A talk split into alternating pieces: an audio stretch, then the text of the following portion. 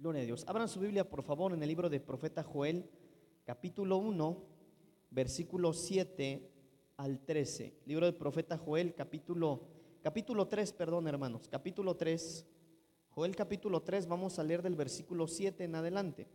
Pero antes de esto, hermanos, yo les voy a leer este versículo, eh, el cual fue el versículo que el Señor nos dio para la la semana pasada en la administración de la palabra. Y se lo voy a leer, hermano, solo se lo voy a leer. Recuerde que el domingo pasado platicamos un poquito de Isaías capítulo 62. Y yo les decía, hermanos, que el capítulo 62 del profeta Isaías describe las bendiciones que el pueblo de Dios recibiría una vez que ellos fueran redimidos.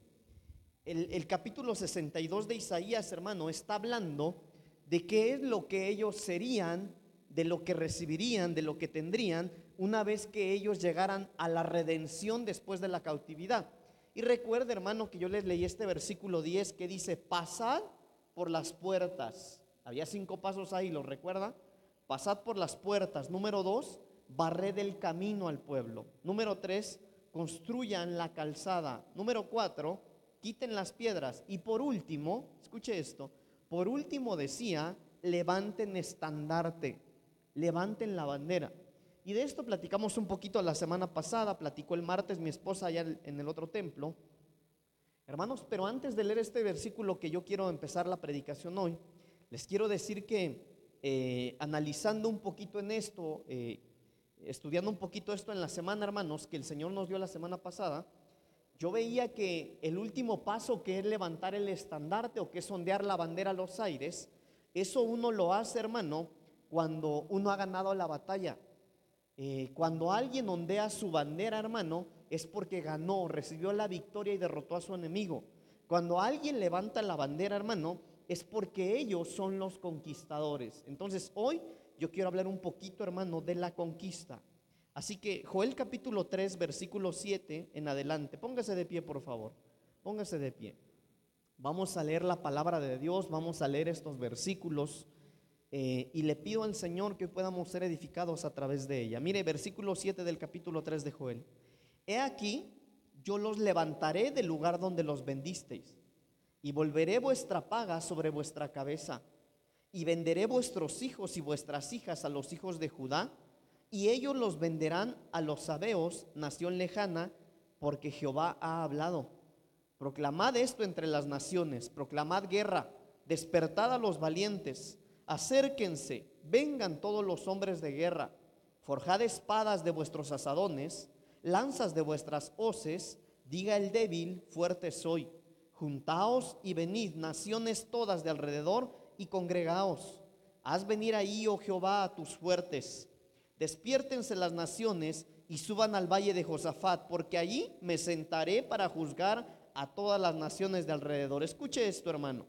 Echad la hoz porque la mies está ya madura. Venid, descended, porque el lagar está lleno. Rebosan las cubas, porque mucha es la maldad de ellos. Tomen su asiento, por favor. En, esto, en este capítulo 3 del libro de Joel, del libro del profeta Joel, hermano, está hablando también de lo que está hablando el libro del profeta Isaías, capítulo 62. Y de lo que está hablando aquí, hermano, es que está hablando de la reivindicación que recibiría, hermano, el pueblo del Señor después de la cautividad. Está hablando, hermano, de cuando el pueblo de Dios fue llevado cautivo, de cuando el pueblo de Dios fue atacado y de alguna manera, hermano, perdieron la victoria, perdieron la batalla y el pueblo de Dios está en condiciones no de libertad, sino condiciones de cautividad, condiciones de pobreza, condiciones, hermano, de miseria espiritual, de miseria económica, condiciones, hermano, de angustia, de frustración, de dolor. Mire pues, hermano, está en condiciones en las que algunos de nosotros podríamos estar. Entonces, lo que me llama la atención de esto, hermano, es que el Señor en el capítulo 3 está hablando de lo que iba a hacer con su pueblo, de que los iba a levantar, dice el versículo 7, hermano, pero la manera en la que el Señor iba a hacerle justicia a su pueblo, eh, es lo interesante para mí porque eh, la manera en la que, mire pues hermano, espero no enredarme tanto, pero lo que quiero que nosotros veamos es que el capítulo 62 de Isaías y el capítulo 3 de Joel, hermano, están hablando de una situación muy parecida. ¿Cuál es la situación? El pueblo de Dios cautivo. El pueblo de Dios en derrota. El pueblo de Dios angustiado, lastimado, dolido, derrotado, queriendo pelear pero sin fuerza. Escuche esto, el pueblo de Dios dividido. El pueblo de Dios queriendo batallar, queriendo salir adelante, pero cautivo porque no está donde quisiera estar. El pueblo de Dios queriendo salir adelante, pero no tiene las herramientas necesarias para lograr la libertad. Sin embargo, en el capítulo 62 de Isaías y el capítulo 3 de Joel, Dios da la promesa y la promesa es, yo los voy a restaurar, yo los voy a levantar, yo les voy a dar la libertad que ellos buscan. Yo les voy a dar lo que necesitan y aún más. Pero lo que quiero que hablemos hoy es el cómo iba a ocurrir eso. En el versículo 9, hermano, mire, la promesa está en el versículo 7, pero en el versículo 9 está el cómo. Y entonces el Señor dice lo siguiente a través del profeta Joel. Proclamad esto entre las naciones. ¿Qué es lo que hay que proclamar? Proclamar guerra. Despertad a los valientes, acérquense, vengan todos los hombres de guerra. Y mire lo que dice el, 10. Forjad espadas de vuestros asadones, lanzas de vuestras hoces. Diga el débil, fuerte soy. Juntaos y venid. Y ahí sigue diciendo, ¿verdad? Pero mire el versículo 13. Mire el versículo 13 conmigo. Echad la hoz, porque la mies ya está madura. Entonces, lo que yo quiero que nosotros veamos aquí, hermano, bueno, sigue diciendo, venid, desciendan porque el lagar está lleno y rebosan las cubas. Lo que quiero que nosotros veamos, hermano, es que nosotros estamos peleando una batalla, la, que, la, la cual ya está ganada. A ver, hermanos, ¿cuántos de nosotros, no me levanten la manita, pero cuántos de ustedes están batallando? ¿Cuántos de ustedes han tenido esta semana, un mes, un año, hermano? ¿Cuántos de ustedes hay situaciones con, las cuales están batallando y no se puede a veces avanzar? A veces, hermano, no es batallar ni con el matrimonio, el, empleo, eh, la escuela, no, no, no, sino a veces con uno mismo. Pero ¿sabe qué? Estamos peleando batallas que ya están ganadas. ¿Por qué le digo esto, hermano? Porque nosotros tenemos al Hijo de Dios. Y la palabra del Señor dice, hermano, que algunos de nosotros vamos a ser complementados, hermano, y santificados en espíritu y alma y cuerpo. Pero ¿sabe hasta dónde? Hasta el encuentro con el Señor. Entonces la esperanza, hermano, es que nosotros vamos a vencer y vamos a tener la victoria en esta batalla. Entonces, la batalla en la que peleamos es una batalla ganada, pero hay actitudes que nosotros debemos de tener. Por eso el versículo 13 dice, hermano, que aunque la mies ya está madura, es decir, el fruto ya está en, eh, ya está, el fruto está en la condición en la que se hayas deleite cuando te lo comes. Dice la Biblia, hermano, que hay que bajar al lagar porque ya está, está lleno del fruto, ya tiene lo necesario. Pero ¿sabe qué? Hay que bajar, hermano, con la hoz. Hay que bajar con la espada desenvainada. Hay que bajar, hermano, con la espada afilada. Entonces hay que batallar para tomar lo que nos corresponde de parte del Señor. Entonces hoy yo quiero platicar brevemente, hermano, acerca de las actitudes del conquistador. Hermano, nosotros Estamos viendo la gloria de Dios. Yo les decía, me parece que el jueves en este lugar, no sé si el jueves o el martes, yo les decía, hermano, nosotros debemos tener una convicción. Si alguien no tiene esa convicción, está perdido. La primera convicción es, Dios es real. Dios no es un mito, Él no es un cuento, Él no es un concepto, no, no, no, Dios es real. Y número dos, es real y es bueno. Si hay alguien que sea bueno, ese es nuestro Dios. Hermano, pero para nosotros tener el, acceso a las cosas que Dios tiene para nosotros, hay que batallar, hay que conquistarlas. Hace unas semanas el Señor me permitió compartir con ustedes también, hermano, un mensaje en donde platicábamos que para que llegue lo nuevo de Dios hay algo que tiene que morir. Y yo les decía, hermano, que por ejemplo, para que llegara el tiempo de la conquista de la tierra prometida, tuvo que morir el libertador Moisés. Hermano Moisés, uno de los mejores líderes de la Biblia. Un hombre, hermano, que movía eh, dos millones de personas en medio del desierto. Mire, mire nada más que unción, que tocaba el mar con la vara, hermano, y que el mar se abría. Qué liderazgo. Pero ¿sabe qué? Él tuvo que morir para que llegara el conquistador llamado Josué. Entonces yo les decía, hermanos, que hay libertades que nosotros ya no podemos darnos y es tiempo de que empecemos a conquistar cosas que aún no hemos conquistado. Entonces hablemos un poquito, hermano, de las actitudes que nosotros debemos tener como conquistadores. Escuche esto, porque de lo contrario nos podemos quedar. Hermano, yo le pido al Señor que todos podamos ir avanzando, que todos podamos convertirnos en conquistadores de lo que nos corresponde según el Señor. ¿Cuántos saben que Dios es real? ¿Cuántos de ustedes creen que Dios es bueno? Dios es bueno, pero necesitamos ser conquistadores. Así que mire estas actitudes. Job capítulo 39, acompáñeme por favor. Job capítulo 39, versículo 19 al 25. Ahí vamos a ver, hermano, una actitud de un conquistador. Job capítulo 39, versículo 19 al 25. Mire esto, hermano.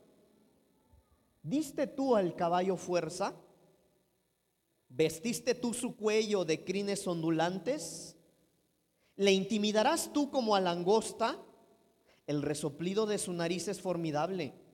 Escarba la tierra, se alegra en su fuerza, sale al encuentro de las armas, hace burla del espanto y no teme, ni vuelve el rostro delante de la espada.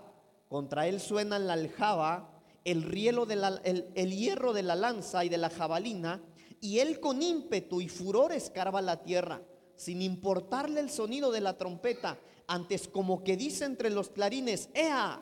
Y desde lejos huele la batalla, el grito de los capitanes y el vocerío. Aquí está hablando, hermano, de un conquistador. ¿De quién habla aquí? ¿Usted sabe? Del caballo de la batalla. Mire cómo describe, hermano, la Biblia al caballo en medio de la batalla. Dice la palabra del Señor, hermano, en esta parte de la Biblia, si usted sabe, ha leído el contexto de esto, dice la Biblia que llegó el momento en el que Job, hermano, se sintió más sabio que el Señor y le empezó a reclamar al Señor. ¿Usted le ha reclamado al Señor algún día? Seguros, seguros. Señor, ¿y por qué no me quedé en la universidad? Señor, ¿y cómo no te conocí antes, Señor? Me tuve que casar con este. Señor, ¿y por qué a aquellos les va bien a mí no? Porque a ellos no les cuesta tanto como a mí. A veces, hermano, nosotros reclamamos. Y la Biblia dice que Job, hermano, en algún momento de su vida empezó a reclamarle al Señor. Y el Señor le dice lo siguiente, muy bien Job, eres bueno para hablar, ¿verdad? Entonces ahora yo voy a hablar, yo voy a preguntar y tú me vas a contestar a mí. Entonces, hermano, ahí en ese, eh, en, ese capítulo, desde el capítulo 38, el Señor empieza a cuestionar a Job y le hace preguntas, hermano, que le aseguro que no podríamos contestar. Pero entre eso, hermanos, el Señor le dice esto, le, pregunta esto. ¿Tú diste la fuerza al caballo? ¿Tú vestiste su cuello de crines ondulantes? Y mire cómo describe el Señor al caballo en medio de la batalla. ¿Le intimidarás tú como a langosta? Mire, hermano, imagínese esta escena. El Señor diciendo del caballo en medio de la batalla, el resoplido de su nariz es formidable. Escarba la tierra, se alegra en su fuerza y sale al encuentro de las armas. Oiga, cuando hay armas, Él no se hace para atrás, Él sale al encuentro. ¿Sabe qué me llama la atención de esto, hermano? David. Dice la Biblia, hermano, que cuando estaba la batalla del gigante contra ese niño de, adolescente, hermano, la Biblia dice que David no se hizo para atrás, sino que cuando empezó a hablar Goliat, hermano, él empezó a mover la onda y se encaminó a la batalla. Entonces, la primera actitud que yo quiero que nosotros veamos aquí, hermanos, es que nosotros no podemos ser cristianos pasivos. En medio, hermano, de una batalla, en medio de un tiempo de conquista, usted no puede ser un cristiano pasivo. No, pastor, la verdad, yo, yo prefiero llevármela tranquila. Si yo nada más veo como el pastor a veces le llama la atención a los servidores, yo por eso no sirve. No sirvo en la... Prefiero no servir. Bueno, si no quiere servir, no sirve para la batalla. Y después, hermano, mire qué tremendo esto. Dice el versículo 21, escarba en tierra, se alegra en su fuerza, sale al encuentro de las armas, hace burla del espanto y no teme, ni vuelve el rostro delante de la espada Contra él suenan la aljaba, el rielo de la lanza, el hierro de la lanza y la jabalina. Y él con ímpetu y furor escarba la tierra sin importarle el sonido de la trompeta. Hermano, qué tremendo que cuando hay un sonido de trompeta, imagínese, yo no sé si se está imaginando la escena, pero imagínese, hermano, al caballo ahí. ¿Usted ha visto cómo le hace el caballo así? ¿Ah? Y dice, no le importa el sonido de la lanza cuando lo oye pasar. No le importa la jabalina, los espadazos. No, no, no. Eh, sigue rascando, está dispuesto a pelear, tiene una actitud, oiga, no pasiva, tiene una actitud de batalla. Hermano, y cuando oye el sonido de la trompeta, cuando oye, hermano, mire lo que dice el versículo adelante, y con ímpetu y furor escarba la tierra sin importar el sonido de la trompeta. Antes como que dice entre los clarines, ¡Ea! Y desde lejos huele la batalla y el grito de los capitanes y el vocerío. Hermanos, en medio de la batalla, en tiempos de conquista, nosotros no podemos ser cristianos pasivos. Le quiero decir algo. Una de las maneras en las que nosotros batallamos es en la alabanza. Espero que usted lo sepa, hermano, porque aquí en esta iglesia hay una escuela de doctrina y eso lo hemos enseñado. Cada vez que nosotros estamos alabando al Señor, hermano, por eso cuando hay gritos aquí en la alabanza, hermano, de los de las panderistas, cuando tan tan tan ¿Se acuerdan de ese canto? Tan tan eh, esos son gritos de batalla. El problema es que a veces en el tiempo de la conquista, usted es un cristiano pasivo. Oh, pastor, pero mi suegra ahorita está tranquila, no quiero meterme en problemas. A los pasivos los matan en la batalla. Entonces, para conquistar necesitamos estar dispuestos a meternos a la batalla. Hermano, ¿sabe qué es lo lindo? Le decía hace un momento que la batalla en la que nosotros estamos es una batalla en la cual ya está ganada. Déjeme avanzar un poquito. Mateo capítulo 11, versículo 12. Estamos viendo las actitudes de los conquistadores. Mateo capítulo 11, versículo 12. Mire esto. Desde los días de Juan el Bautista hasta ahora, diga conmigo hasta ahora, hasta ahora el reino de los cielos sufre violencia y los violentos lo arrebatan. Por eso nosotros no podemos ser cristianos pasivos, hermano, y esperar que el reino de Dios nos persiga a nosotros. No, no podemos ser así. Mire pues, esta palabra violento significa lo siguiente. Esta palabra violento que aparece ahí dice propenso, oiga esto, propenso a irritarse hasta crear un conflicto por sus sueños. Qué tremendo, hermano. Entonces aquí cuando la Biblia dice que el reino de los cielos sufre violencia y quienes lo arrebatan son los violentos, entonces nosotros necesitamos irritarnos, hermano. ¿Sabe qué es irritarse? No tener paz. Irritarnos, dice aquí, hermano, eh, violento es alguien propenso a irritarse hasta crear un conflicto por sus sueños. Pero ¿qué tal le irrita a usted, hermano, cuando no se están dando las cosas? Hay que ser violentos. Pero mire, mire esto, arrebatar, esta palabra arrebatar significa atraer poderosamente una cosa. Oiga esto, hermano, de tal manera que se olvida de lo que le rodea. Arrebatar, hermano, es tener la decisión de tomar lo que le corresponde, olvidando lo que está a su alrededor. Entonces, hermano, una de las actitudes o la actitud, hermano, de, de alguien, hermano, mire, nosotros, hermanos, Hermano, de verdad que me cuesta mucho lo que quiero trasladarle, pero si Dios es real y es bueno, ¿por qué a veces no vivimos de esa bondad? Porque a veces no nos deleitamos en esa bondad, porque a veces no la vivimos, porque a veces no la probamos. ¿No será, hermano, que a veces somos tan pasivos que no tenemos las agallas para arrebatarlo, hermano? Y ya vimos que arrebatar, hermano, es tomar lo que, lo que queremos, hermano, pero olvidándonos de nuestro alrededor. ¿No será que a veces nosotros no tenemos lo que queremos, hermano, por estar más enfocados en el que está a mi lado o a mi izquierda o atrás o delante, pero no enfocados en lo que yo quiero tomar de parte de Dios? ¿No será que no tengo lo que me corresponde de parte de Dios, hermano, porque no soy violento? Recuerde que ser violento, según lo que acabamos de ver, hermano, es que le irrita tanto que crea un conflicto por tener lo que, lo que quiere, por sus sueños. ¿No será, hermano, que nosotros somos demasiado pasivos y, ah, si es de Dios, un día el Señor me lo va a dar? Sí, pero tal vez el Señor ya quiso dártelo desde hace mucho. Lo que pasa es que eres demasiado pasivo. Sigamos un poquito. Mire esto, números capítulo 13, números capítulo 13, hermanos, versículo 25 en adelante. Tal vez son muchos versículos, pero le quiero dar contexto para que lo entendamos.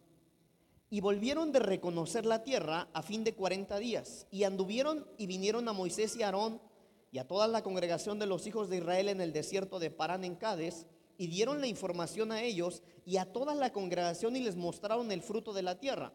Y les contaron diciendo, nosotros llegamos a la tierra a la cual nos enviaste, la que ciertamente fluye leche y miel.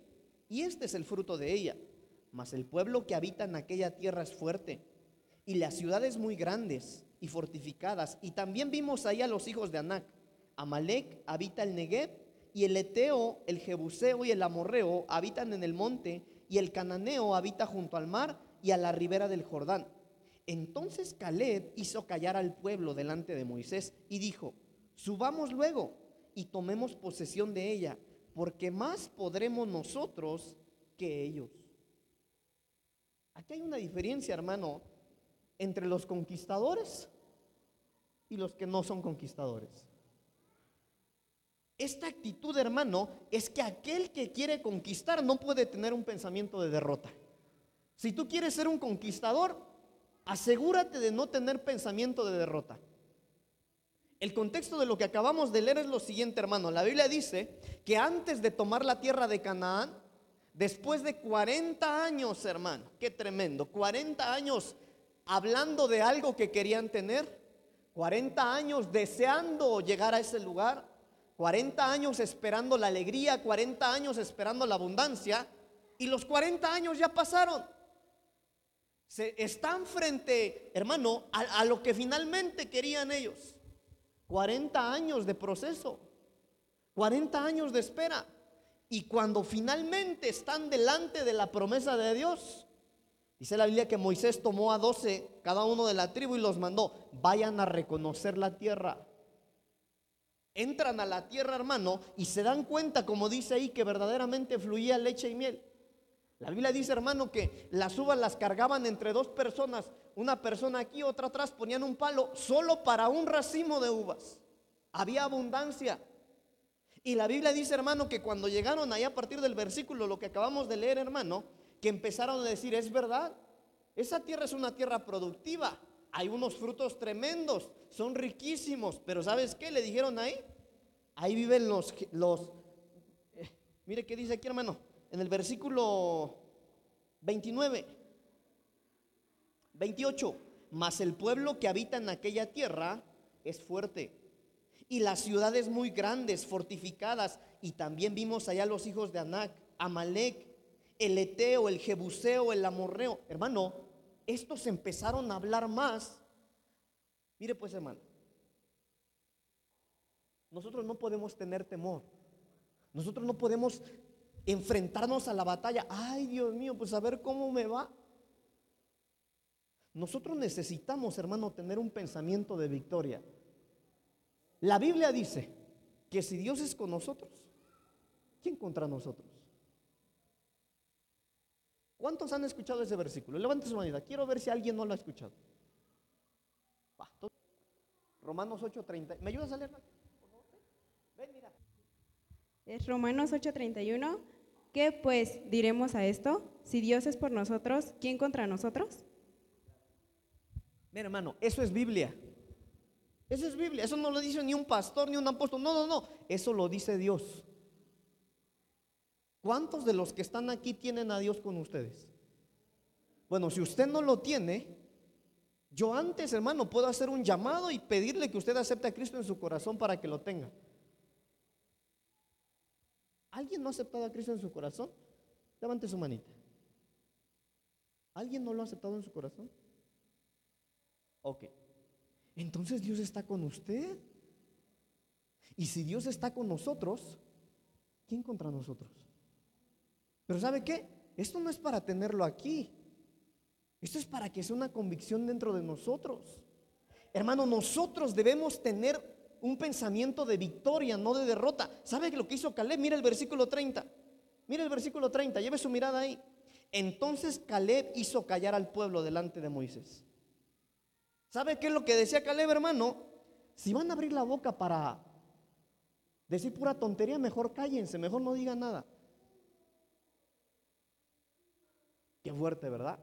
No, pastor, eso lo dijo usted, no Caleb. Si esa es mi traducción de la Biblia. Hermano, pero nosotros estamos peleando una batalla y Dios no nos va a fallar. Dios no nos va a fallar. Dios no pierde, Él nunca ha perdido. Y la batalla en la que nosotros estamos, hermano, la vamos a ganar. ¿Cuántos dicen amén? Hermano, yo espero que usted crea esta palabra. Que usted tenga un espíritu de conquista, hermano. Pero ¿sabe qué? Nosotros no podemos tener una mentalidad de derrota. Hermano, basta ya de pensar como piensan los de allá afuera. Basta ya de pensar, no, bueno, no sé cómo me vaya a ir en la carrera, no sé si voy a ejercer, no sé si voy a encontrar trabajo. Es que yo veo que aquellos, es que se necesitan palancas. ¿Quién más si Dios está contigo? Hermano, ¿quién más para arreglar el matrimonio, las finanzas, la relación con tus hijos? ¿Quién más si Dios está contigo? Pero si Dios está con nosotros, ¿quién contra nosotros? El problema es, hermano, que a veces nosotros tenemos un pensamiento de derrota. Entonces hay que desechar todo ese pensamiento, hermano. Mire, un día orando, yo apenas platicaba en una consejería de esto con alguien. Un día orando, hermano, yo pude comprender a Job. Porque yo creo que todos conocemos la historia de Job, un, un un hombre rico, hermano, tenía sus haciendas, tenía sus negocios. Tan rico era, hermano, que tenía un montón de empleados. Rico. La Biblia dice, hermano, que era un hombre de Dios.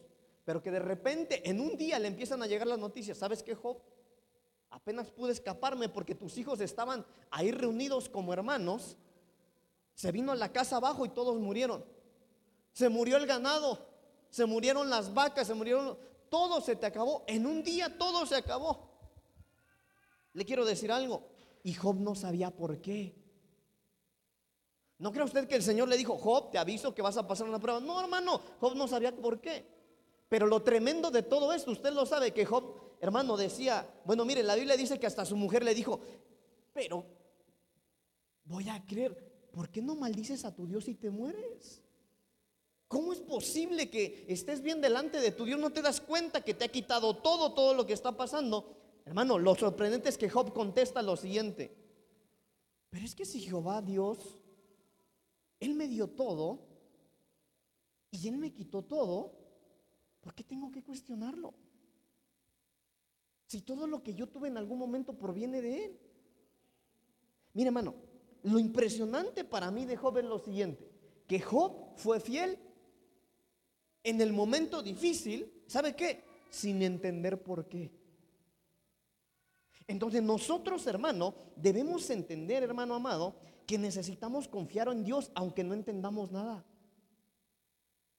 Señor, pero es que yo no entiendo por qué estoy pasando esto. No, si no necesitas entender, hermano, a Dios no hay que entenderlo, a Él hay que obedecerlo. A Dios no siempre lo vamos a entender, pero lo seguro con el Señor, hermano, es que la batalla en la que estamos peleando es una batalla que ya está ganada. ¿Cuántos dicen amén? Pero para eso hay que tener actitudes. Mire esta, Números capítulo 13, versículo 2. Números capítulo 13, versículo 2.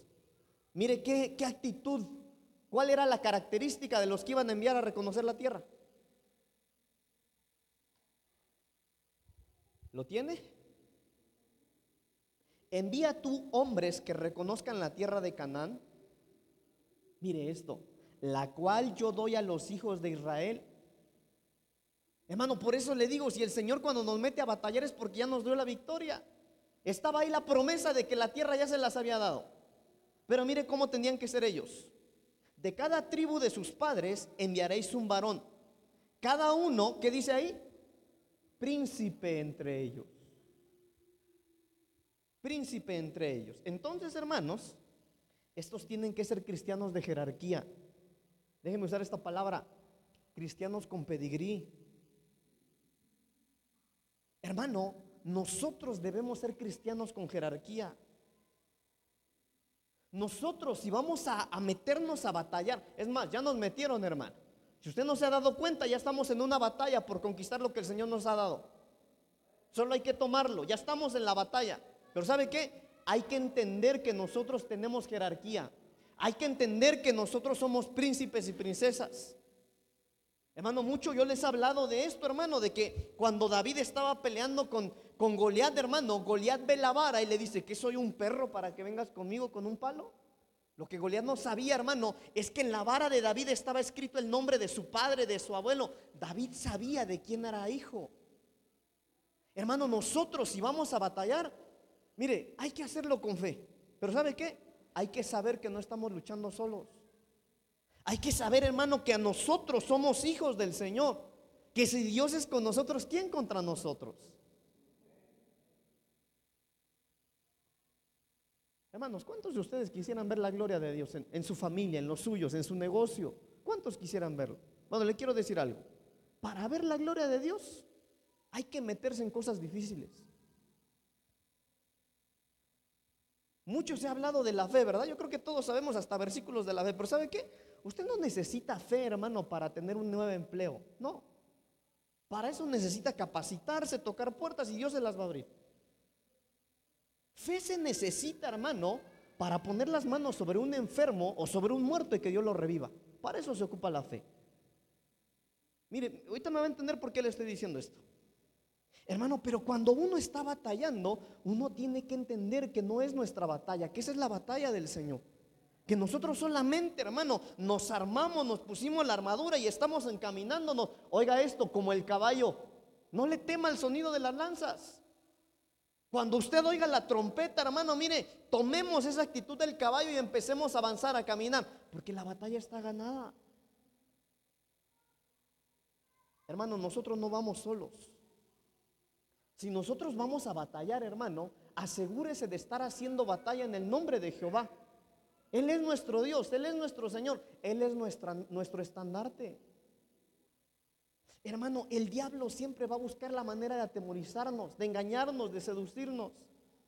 Y si nosotros, hermano, no entendemos que somos cristianos con jerarquía, con identidad, hermano, no vamos a poder batallar. Mire, hermano, hay cosas que ustedes no pueden hacer o que nosotros no podemos hacer. Ahí necesitamos la intervención del Señor. Pero si nosotros queremos batallar con nuestras propias fuerzas, no lo vamos a lograr. Entonces hay que comprender, hermano, que somos príncipes, que hay un rey arriba de nosotros, que hay alguien que nos gobierna, hermano, que hay una corona celestial, que hay algo, hermano, que hay un estandarte que es lo que nos hace seguir adelante, hermano, pero que somos hijos de alguien más. Entonces, hermano, nosotros no vamos a poder ser conquistadores si queremos batallar solitos. Mire esto, Romanos capítulo 6, versículo 12. Romanos 6, 12. Hermano, creo que son versículos bastante conocidos, por eso voy a ir un poquito más rápido. Pero mire esto, porque no tenemos lucha contra sangre y carne. Yo creo que todos lo hemos leído, ¿va? Pero entonces una de las condiciones o características de, de un conquistador es que sabe contra quién pelea. Hay que saber contra quién peleamos, hermanos. Hay que saber contra quiénes peleamos. ¿A contra quiénes? Según la Biblia, mira ahí hermano, versículo 12. Eh, Número uno, peleamos contra principados. Número dos, contra potestades. Número tres, contra gobernadores de las tinieblas de este siglo. Número cuatro, contra huestes espirituales de, maldad en las regiones celestes. Mira, hermano, aquí yo tendría que explicar varias cositas. ¿No cree usted, hermano, que nuestros enemigos son eh, Número uno, no es contra carne y sangre. Su problema no es su esposa, ni su suegra, ni su hijo, ni su papá, ni el maestro que no te aprueba la materia. No, no, no. Nuestra lucha no es contra carne y sangre, sino número uno, contra principados, los más chiquitos. Pero después, contra potestades. Pero lo que me llama la atención es lo que dice después. Mire esto, contra los gobernadores de las tinieblas de aquel siglo. Entonces, hermano, eso quiere decir que hay, hermano, potestades en ciertas regiones para ciertos tiempos con los que nosotros tenemos que batallar. A ver, escúcheme, papás. ¿Cuántos papás hay aquí? Va, escúcheme. Sus hijos no van a batallar con lo mismo que batalló usted.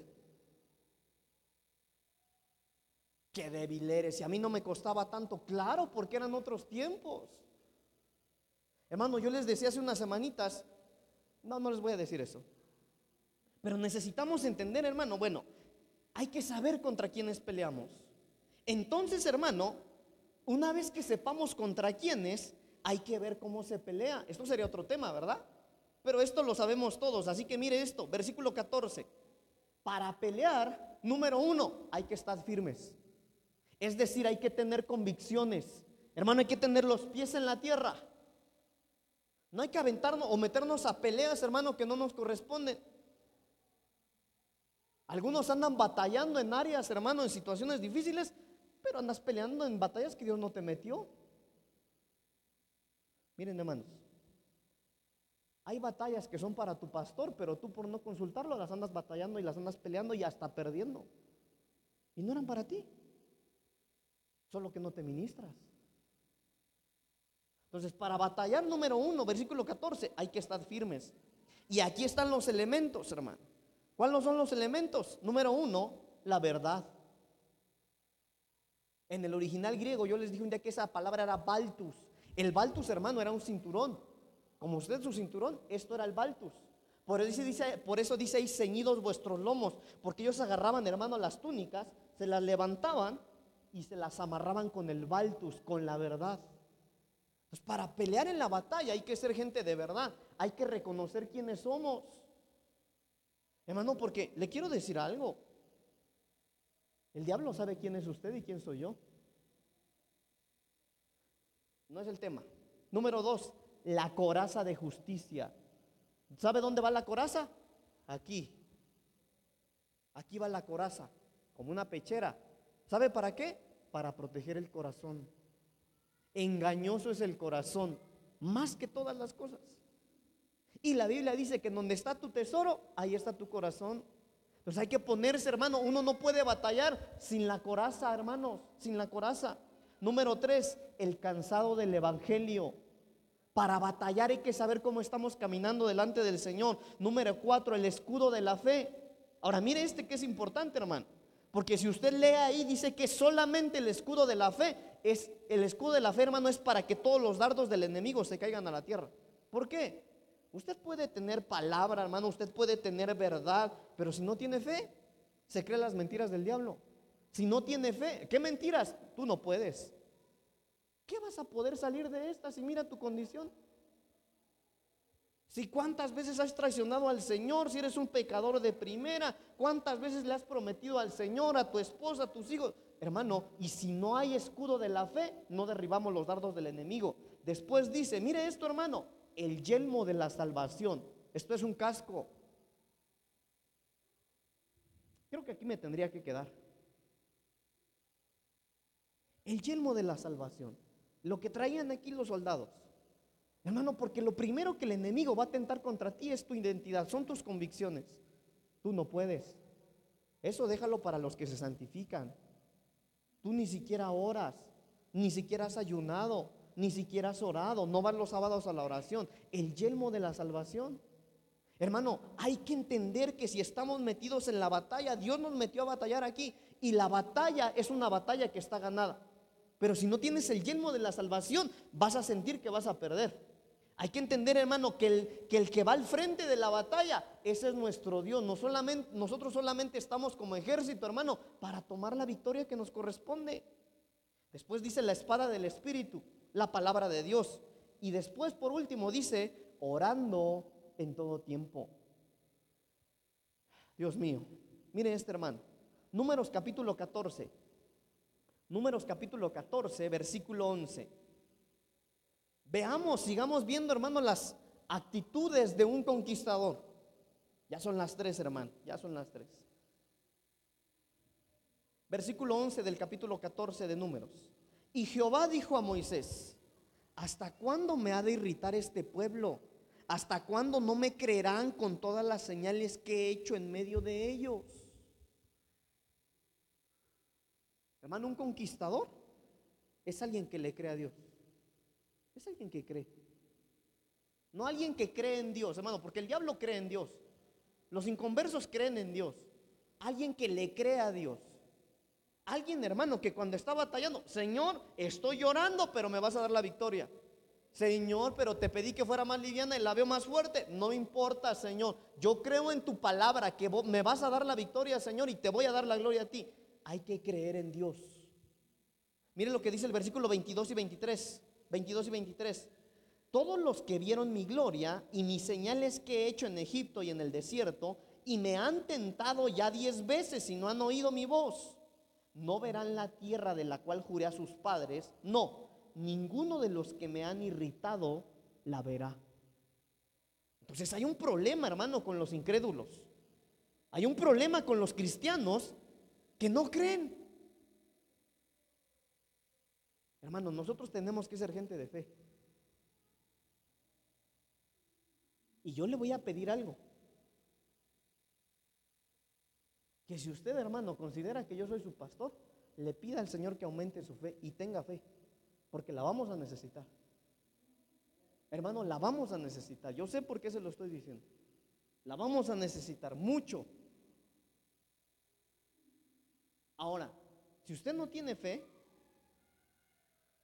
las promesas que Dios te hizo pueden no cumplirse. Si usted no cree, lo que Dios te dijo que ocurriría puede no pasar. No por Él, por ti, por no creer. Hay un problema con los incrédulos. Hermano, mire el versículo 11, el primero que leímos. ¿Hasta cuándo me ha de irritar este pueblo con su incredulidad? ¿Hasta cuándo no me creerán después que han visto todas las señales que he hecho en medio de ellos? Algunos de nosotros, de los que estamos aquí, hermano, Estamos aquí por pura gracia de Dios. Y solamente un Dios real pudo habernos sacado de donde estábamos. Solo un Dios de verdad. Bueno, ¿sabe qué? Entonces, ¿por qué no vamos a creer en el Señor? Hermano, hace unas semanas yo les hablaba de Zacarías, el padre de Juan el Bautista. Esto está en Lucas capítulo 1. Ve, leámoslo, se lo voy a leer. Lucas 1, 18 al 20. Mire esto. Dijo Zacarías al ángel, ¿en qué conoceré esto? Porque yo soy viejo y mi mujer es de edad avanzada. Respondiendo el ángel le dijo, yo soy Gabriel que estoy delante de Dios y he sido enviado a hablarte y darte estas buenas nuevas. Escuche, y ahora quedarás mudo y no podrás hablar hasta el día en que esto se haga, por cuanto no creíste mis palabras, las cuales se cumplirán a su tiempo. Entonces, hermano, aquí le voy a dar el contexto. La Biblia dice que el padre de Juan el Bautista, hermano, este hombre llamado Zacarías, por mucho tiempo le pedía un hijo a Dios. Señor, dame un hijo. Señor, dame un hijo, por favor. El tiempo pasaba, Señor, dame un hijo. Yo me imagino que en su desesperación hacía un montón de cosas. Señor, dame un hijo, por favor. Yo te pido un hijo, Señor, mira cómo tienen un hijo. Y cuando finalmente llega el ángel, hermano, y le dice, el Señor me envió a decirte que vas a tener un hijo, es incrédulo. Y le dice, pero ¿cómo voy a tener un hijo si ya soy un viejito? Entonces el ángel, mire lo que le dice. A ver, Zacarías, ¿Qué no andabas molestando al Señor con tus oraciones que te diera un hijo? Si vas a abrir la boca nada más para andar hablando delante del Señor y no vas a creer lo que pides, entonces te vas a quedar mudo. Y lo dejaron mudo. Hermano, si nosotros le vamos a pedir al Señor que nos dé la victoria, entonces vamos a creer que vamos a ser victoriosos. Que el Señor te va a dar la victoria en el matrimonio, en las finanzas, en la carrera, en la escuela, en el trabajo, en la relación. Hermano, pero hay que creer. Al que cree, todo le es posible. Al que cree, todo le es posible. Tengo que terminar. Tengo que terminar. Hermano, me faltaron tantos versículos. Pero quiero terminar con, el versículo con el que empezamos el culto. Salmos capítulo 27. Salmos capítulo 27. Mire lo que dice aquí. Hermano, nosotros nos adentramos ya a un tiempo de conquista. Y yo le quiero pedir, hermano, que hoy no se vaya como entró, sino que hoy salga con un espíritu de conquistador. Váyase con un espíritu de conquistador. Mire lo que dice el Salmo 27. Todo el Salmo, hermano. Mire esto. Jehová es mi luz y mi salvación. Le tengo una noticia. Ahí está hablando de nuestro Dios. Entonces, diga esto fuerte conmigo. Jehová es mi luz y mi salvación. A ver, hagámoslo, hagámoslo a la cuenta de tres. Una, dos, tres. Y después repita, ¿de quién temeré? Hermano, no hay razón para temer. No la hay. ¿A quién le podemos temer? Ah, yo soy su pastor y le voy a demostrar, hermano. Quiero que sepa de qué, que sepa de, yo sé de qué le estoy hablando. En una ocasión, hermano, yo estaba dormido, dormido así, tranquilo, ¿verdad? Y de repente, hermano, yo bien dormidito, ay Dios mío, le quiero contar que yo desde pequeño siempre me atormentaron los demonios. Hermano, yo les he platicado a ustedes que en mi infancia yo siempre caminaba así, mire, así. Yo no, usted nunca me veía así, mucho menos, siempre caminaba así. Pero ¿sabe por qué? Porque si yo levantaba la mirada, yo sentía miradas, hermano, que pesaban. Yo sentía pánico cuando veía que el sol se iba metiendo, porque todos los días, todos, todos los días yo tenía pesadillas. Todos los días yo me despertaba gritando, aterrorizado, porque todos los días yo soñaba pesadillas, todos los días. Pero le tengo una noticia, delante del Señor, Él no me deja mentir. Hermano, desde el día que yo acepté Cristo en mi corazón, no he vuelto a saber lo que es soñar, hermano. No sé lo que es eso. Vive Dios. No sé lo que es soñar feo, no lo sé. Qué lindo, ¿verdad? Pero le voy a platicar mis experiencias espirituales. Un día estaba yo dormido, hermano, y cuando me despierto, me despierta un frío terrible. Pero yo dije, no hay cobija. Y sí tenía cobija, hermano. Me acuerdo que era, bueno, me desperté. Y cuando me despierto, hermano, me doy cuenta que ese frío que había a mi alrededor era un viento que se formaba. Porque cuando yo abro mis ojos, hermano, en medio del cuarto oscuro, había, no sé, no le puedo decir el número, pero había personas danzando a mi alrededor a una velocidad impresionante. Y ellos provocaban ese aire que me causaba frío. Hermano, lo único que yo vi era sombras negras con capucha, hermano, danzando, cantando. Había velas a mi alrededor. ¿Sabe qué? No era un sueño. Eso no era un sueño. Y me acuerdo, hermano, que cuando yo me desperté, obviamente me asusté. Dios mío, ¿qué es lo que está pasando aquí? Hermano, un frío terrible, un, un olor espantoso. Y cuando yo quiero empezar a reprender, hermano, empezar a orar, ellos me dicen lo siguiente, tú estás descubierto. Tú no tienes autoridad. Y ellos no mentían. Yo no tenía cobertura. Yo peleaba solo. Hermano, me acuerdo que como podía, me acuerdo que yo le pedía, le clamaba al Señor misericordia, hermano. Bueno, ¿sabe qué fue lo que pasó? El Señor me liberó. El Señor me rescató. Eso no fue una pesadilla ni un sueño, eso fue real. ¿Vive Dios lo que le estoy diciendo? Hermano, ¿qué le estoy diciendo a usted? Jehová es mi luz y mi salvación. ¿De quién temeré? Jehová es la fortaleza de mi vida. ¿De quién de atemorizarme? Mire lo que dice ahí. Hermano, esta es la predicación. Cuando se juntaron contra mí los malignos, mis angustiadores y mis enemigos para comer mis carnes, ellos tropezaron y cayeron. Aunque un ejército acampe contra mí, no temerá mi corazón. Aunque contra mí se levante guerra, yo estaré confiado. Una cosa he demandado a Jehová y esta buscaré. Aquí está la aplicación de la prédica que esté yo en la casa de Jehová todos los días de mi vida para contemplar la hermosura de Jehová y para inquirir en su templo. Porque Él me esconderá en su tabernáculo en el día del mal. Me ocultará en lo reservado de su morada. Sobre una roca me pondrá en alto. Luego levantará mi cabeza sobre mis enemigos que me rodean y yo sacrificaré en su tabernáculo sacrificios de júbilo. Cantaré y entonaré alabanzas a Jehová. Hermano, y ahí sigue el capítulo. Hermano, lo que estoy dándole a entender de esto es, en medio de la batalla, en medio del tiempo de conquista, hermano, es cuando más nosotros debemos pasar tiempo en la casa del Señor. Véngase. Necesitamos entender que estos tiempos, hermano, que estamos viviendo son tiempos peligrosos. ¿Sabe por qué son peligrosos? Porque el Señor viene por su iglesia. Que Él viene ya. Hermano, que Él está ya viniendo. Los jinetes eh, apocalípticos, hermano, están corriendo desde hace tiempo acá en la tierra. Y el Señor está viniendo ya por su amada iglesia. Y si nosotros no estamos listos, Dios nos libre, nos podríamos quedar. Ese tiene que ser el mensaje que tiene que hacer eco en nosotros. El Señor viene, el Señor viene, el Señor viene, el Señor viene. Y sin santidad, nadie le verá. Versículo 13, de ahí de ese mismo capítulo. Versículo 13 y 14. Mire esto. Hubiera yo desmayado, ay hermano, hubiera yo desmayado si no creyese que veré la bondad de Jehová en la tierra de los vivientes. Aguarda a Jehová, esfuérzate y aliéntese tu corazón. Sí, espera a Jehová.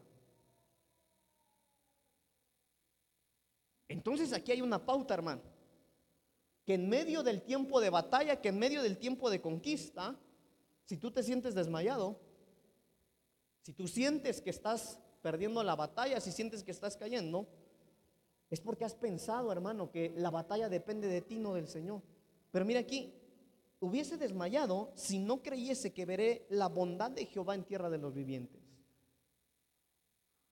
Hermano, lo que nosotros necesitamos hacer es empezar a ver a Dios en lo que estamos haciendo. Hermano, yo quiero orar hoy y pedirle al Señor, Señor, abre sus ojos y que ellos puedan verte, Señor, en medio de la batalla. Hermano, yo solo quiero pedirle algo, batallemos, métase al frente de batalla. No se quede esperando viendo cómo unos estamos batallando, cómo hay conquistadores en la casa, pero ¿sabe qué? Algunos de ustedes, hermanos, están con los bracitos cruzados, solamente esperando lo que cae de arriba y no puede ser así. Hay que batallar, hay que avanzar, hay que caminar. Hermano, en medio de la alabanza, yo estoy haciendo mucho énfasis en la alabanza, hermano, porque es en la alabanza donde más se batalla aquí en el culto. Ese es el tiempo de batalla. Hermano, en medio de la alabanza nosotros tenemos que, mire, batallar, hermano. Y si, hermano, estás sintiendo en medio de la batalla el sonido de las flechas, hermano. Si estás viendo el arco, cómo te está apuntando. Si estás recibiendo los golpes, hermano, no temas, no temas. El Señor está contigo. El Señor está contigo. El Señor está contigo. El Señor está contigo. Él no te va a fallar. Él nos va a dar la victoria. Hermano, pero hay que tener un espíritu de conquistadores. Póngase de pie, por favor.